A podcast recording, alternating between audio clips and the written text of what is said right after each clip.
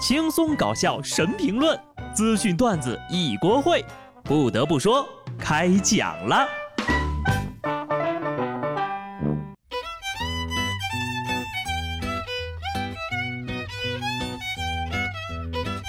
哈喽，听众朋友们，大家好，这里是有趣的。不得不说，我是机智的小布。又到礼拜一，刚入职两个月的同事啊，今天问我：人生难道只是吃饭、睡觉？运动、拉屎、上学、朝九晚五的上班、加班，每年只能旅游个三四天，买个房子、贷个款、生个小孩，然后就死掉吗？其实吧，也不一定都能做到。你像我，就买不起房子，而且也没钱每年都能旅游。其实想要这样的生活变得有趣呀，也很简单，你把生小孩、负债、买房子换成打游戏、刷刷剧试试。这两天呢，我看了个纪录片，挺有意思的，安利给你们，叫《守护解放西》。本周的一个案子有意思啊，说是派出所里接到了一个报警，有一个女子呢称有人吸毒。民警经过调查，发现女孩口中的有人吸毒的事情并不存在，这女孩报的是假警。经过信息核实呀，民警发现这不是女孩第一次报假警了。随后，民警见到了报警人，发现这姑娘呀全身都是酒气。之后呢，就把她带到派出所进行信息核实，发现这姑娘居然还未满十六岁。在调查过程当中呢，女孩显得十分的狂躁，不仅不配合调查，还用脚踹了值班民警，向值班民警吐了口水。民警呢就只好给她戴上了手铐和头套，但这依然没能阻止这姑娘呀在派出所里继续发疯。她冲着民警大喊：“整个解放西，我是老大，那些吸毒的。”都是我管的。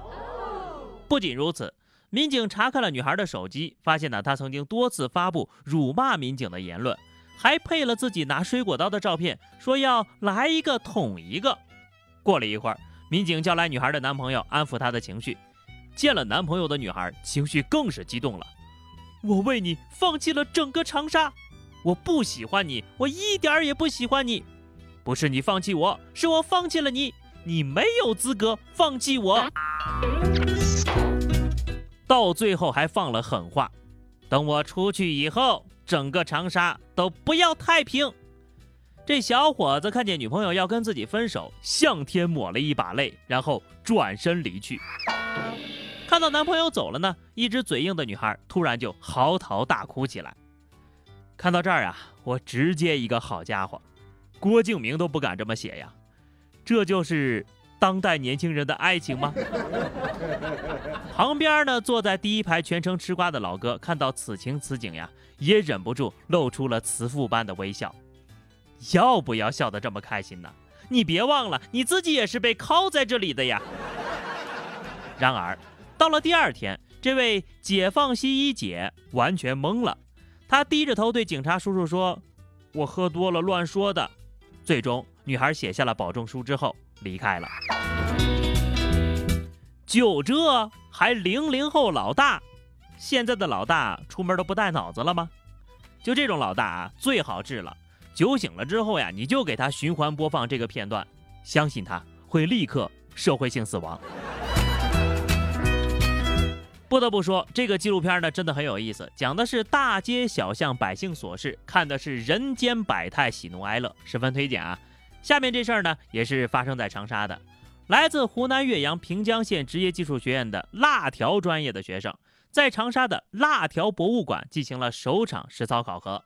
考生呢，需要操作精密仪器，完成辣条微生物、辣条胚胎结构和熟化度、辣条过氧化值和酸价检测，以及辣条封装等考核。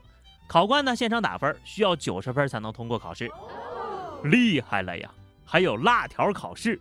甚至还有辣条博物馆，好吃啊不，好好看吗？不得不说，九十分才能通过考试。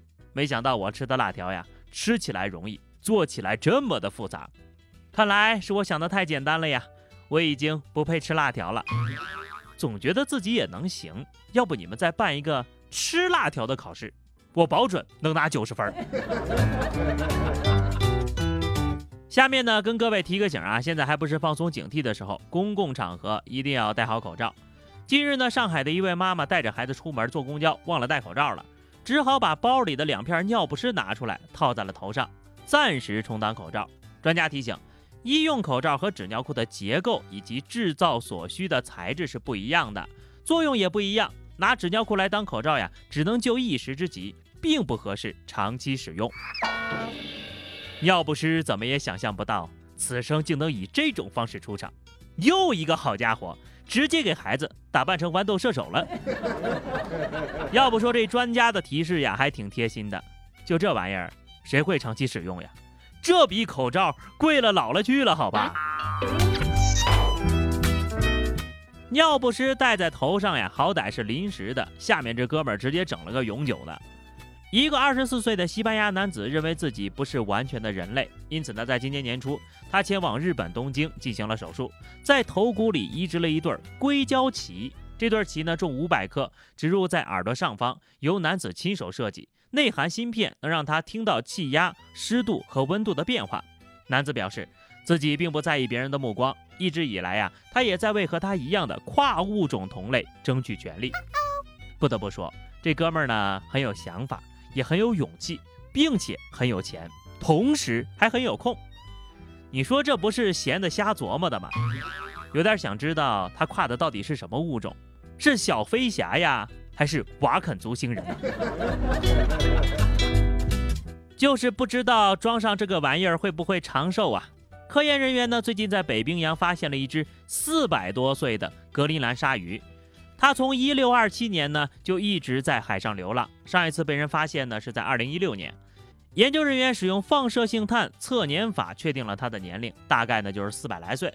成都科协表示，它之所以呢能够这么长寿，是因为它们通常以每小时一公里的速度游泳，而每年只会生长一厘米，要长到一百五十多岁才算发育完成，两三百年呐，基本上都是随便活的。